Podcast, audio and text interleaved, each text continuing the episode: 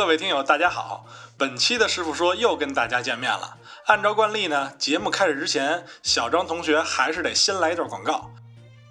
请在微信上搜索“师傅说”，老师的师，父亲的父，关注我们的公众号，您就能收到我们每周的电台更新了。这个呢，也是对我们最大的支持。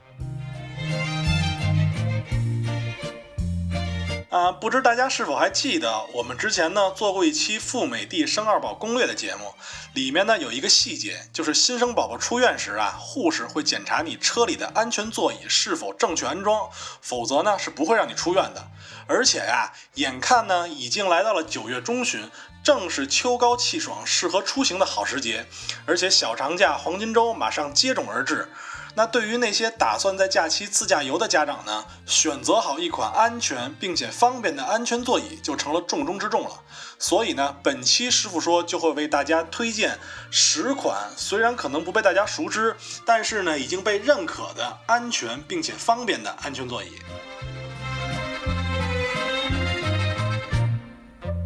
在说安全座椅之前呢，我们先来说一组数据。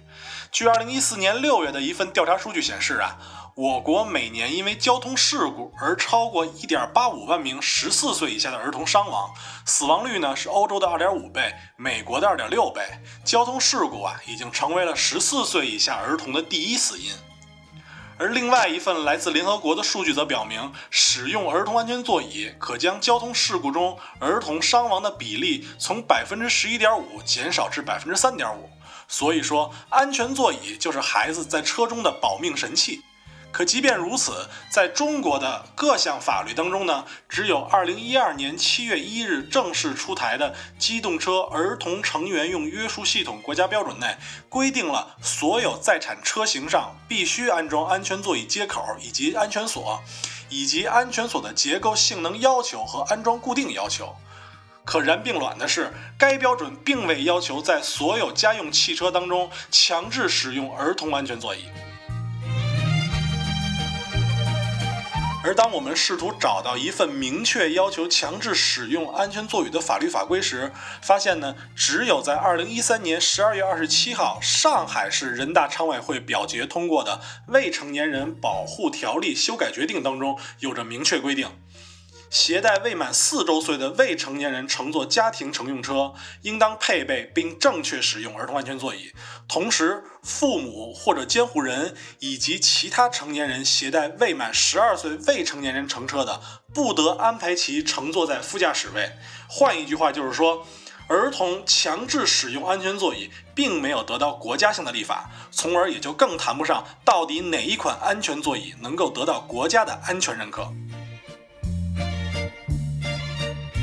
而那些在某宝、某东上排名或者销量靠前的安全座椅产品，就真的能够代表安全吗？或者说，真的如他们的广告上所说，符合某某国家的安全标准吗？小张同学在做这期节目的调查中发现，真的有一个国家的安全机构发布过他们所认证的所有的儿童安全座椅的清单。甚至还为这些产品的安全及方便性能提供五星的评级。这个呢，就是由美国公路交通安全管理局 NHTSA 颁布的 Car Seat Ease of Use Ratings。说白了，就是为父母们提供了一份关于儿童安全座椅安全及方便性的评估清单。那我们先来介绍一下美国公路交通安全管理局 NHTSA，它呢是美国政府部门关于汽车安全的最高主管机关。作为美国政府部门车辆安全监管的权威性机构，承担着确保各类车辆必须符合机动车安全法规要求的重要职责。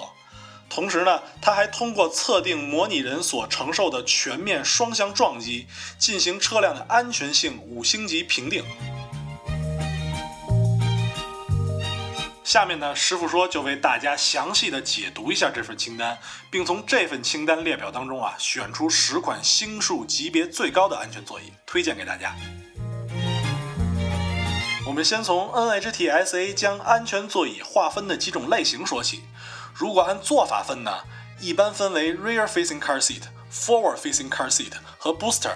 就是说呢，面部朝后的安全座椅和面部朝前的安全座椅，以及增高垫三种。如果按样式分呢，一般分为 infant car seat、convertible seat、combination seat、booster seat with high back and backless booster seat，即婴儿安全座椅，也就是那种提篮式的安全座椅，可转换座椅、组合座椅。带有后背的增高垫以及不带后背的增高垫五种。这里呢，解释一下这个 convertible seat 和 combination seat。前者指的是那种既可以面朝前也可以面朝后的安全座椅，而后者呢，指的是那种通过组装既可以实现面朝前也可以成为增高垫的座椅。那这几种座椅分别适合多大的孩子呢？一般来说，孩子从出生到一岁，一般只能坐那种婴儿提篮式面朝后的安全座椅。而一岁到三岁之间这段时间比较灵活，既可以面朝前，也可以面朝后。但是提醒各位，尽量尽可能长时间的让你的宝宝坐在面朝后的安全座椅当中，直到他到达此安全座椅所要求的身高和体重的上限，因为这才是保证宝贝儿们安全的最好方式。接下来，三到四岁基本上只能坐在面朝前的安全座椅上了。宝贝儿们从四岁开始到七岁，可以按照身高体重的实际情况选择坐在面朝前的安全座椅或是增高垫儿。而从八岁开始呢，长得足够高的孩子已经可以尝试使用安全带了。但是呢，必须要保证：一要坐在后排；第二，安全带的肩带要跨过肩膀和胸，而不是脖子或脸。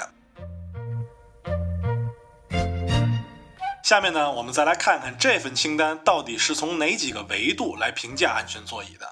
首先是 evaluation of labels，就是指的安全座椅上各个标识的内容以及是否通俗易懂。其次呢是 evaluation of instructions，就是指的安全座椅的说明及安装手册的内容及其解释是否清晰。再次是 securing the child，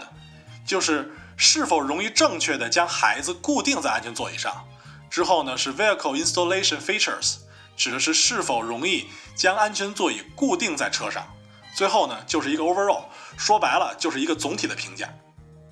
说到这儿呢，细心的父母已经发现了，这里其实并没有包含一个安全的维度。说白了，到底是哪个座椅更加安全呢？难道所有清单中的安全座椅都是安全的吗？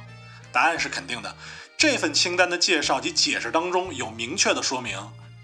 评级清单中所有的安全座椅本身都符合联邦安全标准，也都满足联邦车辆安全标准第二百一十三号关于儿童束缚装置中动力测试的各项需求。它们的不同仅仅在于以上四个维度。毕竟，是否容易正确使用并安装安全座椅，也是保障孩子们安全的重要体现。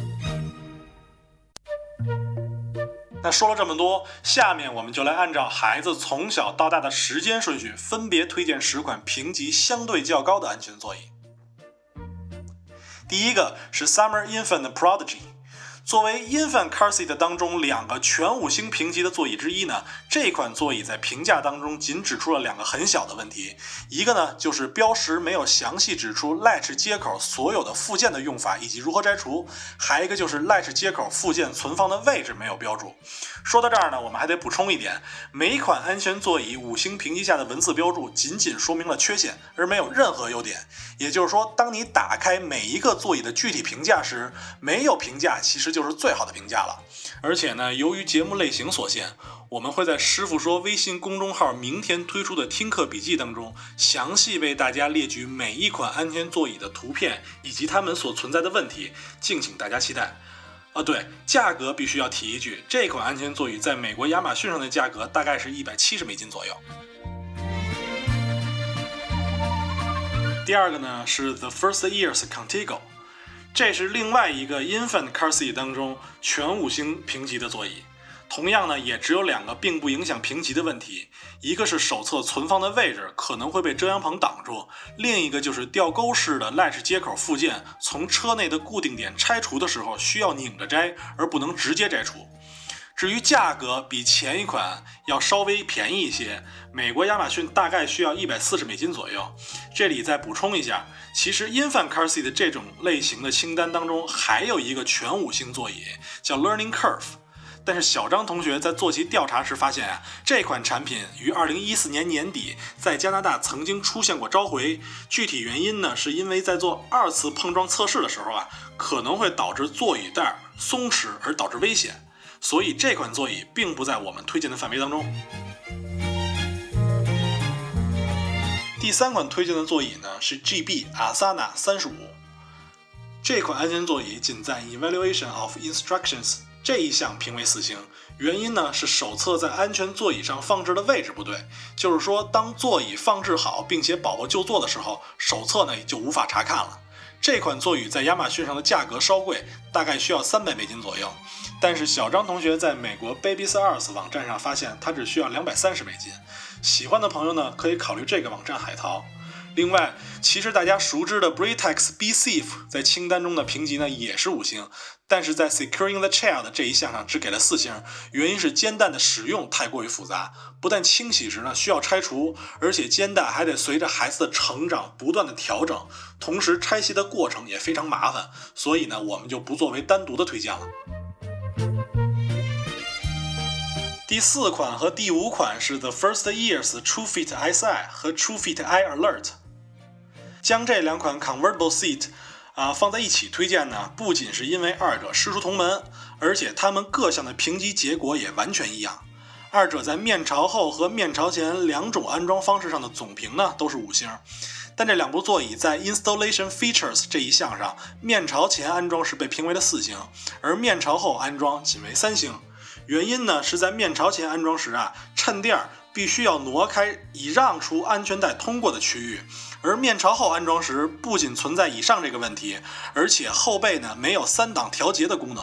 说到这儿，再补充一点，iAlert 这一款是全球第一款和智能手机相连的安全座椅。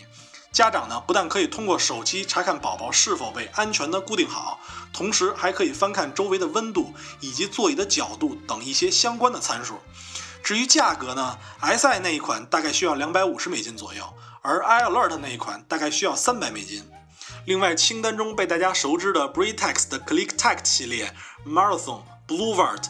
Advocate 三款座椅评级呢也不错，但由于这三款座椅在测试中出现了安全带解锁按钮有可能按下后卡滞不回弹的情况。这三款座椅于今年的八月十一号采取了召回措施，具体召回的批次是生产日期在二零一四年八月一号到二零一五年七月二十九号之间所生产的产品，所以呢，这里我们也不作为单独的推荐了。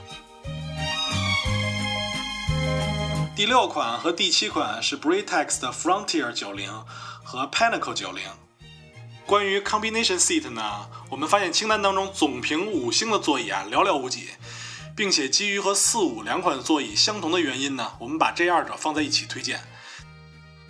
这两款座椅当面朝前安装时呢，总评都是五星，只是在 Securing the Chair 的单项上被评为了四星。原因是啊，在标签上没有图解如何将安全座椅转换到这种模式使用，而当它们作为增高垫使用时呢，总评只有四星。主要原因呢，在于 Securing Child 和 Installation Features 这两项只被评为了一星跟三星。具体原因，一个是当座椅需要拆解清洗时，一些固定零件可能会变松，甚至被错误安装；另外一个原因呢，就是肩带可能从肩带固定装置上滑出。至于价格呢，前者大概是三百二十美金左右，而后者大概需要三百四十块。而两者的区别仅仅在于 Pinnacle 仅比 Frontier 多一个侧面的冲击缓冲技术。啊，第八款呢是来自于 Britax 的 Pioneer 七零。作为另外一款推荐的 Combination Seat 呢，这款座椅两种安装方式的总评评级和以上两款是完全一样的，甚至呢采用面朝前安装时的每一个单项的评价都一样，区别呢仅仅在于这款座椅当做增高垫使用时，The Installation Features 这一项呢提出的缺点是肩带定位装置不允许肩带自由活动，可能会导致肩带松弛。而其他单项基本上与上两款保持一致。这款座椅的价格大概在三百五十美金左右。第九款和第十款呢，我们推荐 Booster 当中的 Evenflow Amp Highback 和 Big Kid LX 两款。这两款的总皮星级呢均是五星。说到各单项，Evaluation of Labels 呢给的是四星原因是二者的肩带啊通过的路径没有被标识，而 securing the child 这一项呢仅给了三星，原因也是相同的。座椅在给最小的孩子使用时不能做到完全组装，两个座椅的价格也都不贵，前者大概需要四十美金，而后者大概需要五十美金。十款座椅的推荐我们就在这儿说完了。希望呢，本期节目能对各位爸爸妈妈们在选购安全座椅时呢提供一些帮助。同时呢，也希望孩子们都能在安全的环境下健康快乐的成长。节目结束之前呢，必须再次跟大家强调一下的就是，驾车带孩子出行，请让孩子使用安全座椅，必须让孩子使用安全座椅，一定要让孩子使用安全座椅。重要的事情我们说三遍。好了。这就是本期师傅说的全部内容。最后呢，不要忘了关注我们的新浪微博师傅说的微博，或者添加我们的微信公众号“师傅说”，也可以在各大播客平台上搜索“师傅说”，订阅我们的电台。咱们下个周三不见不散。